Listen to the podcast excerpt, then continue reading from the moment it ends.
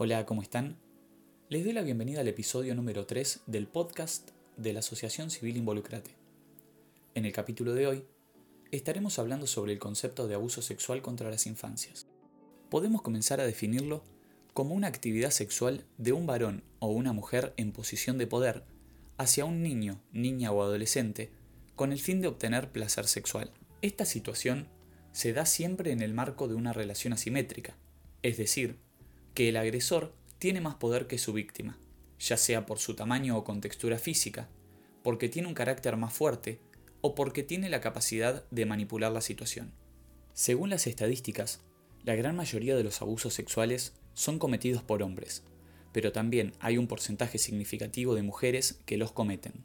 Es importante diferenciar el concepto de abuso del de violación. La violación es un acto súbito, violento, que se da solo una vez, generalmente por un desconocido, e incluye el acceso carnal.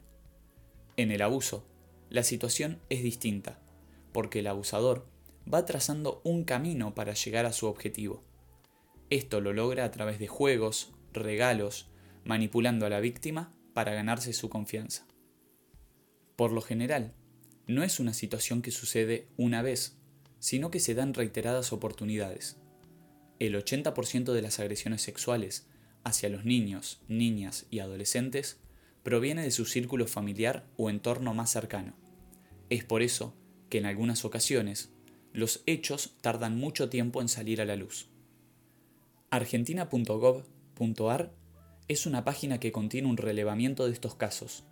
Allí se informa que 3 de cada 4 casos el agresor es un familiar directo o una persona de confianza, y en la mitad de las situaciones la víctima vive en el mismo hogar que el victimario.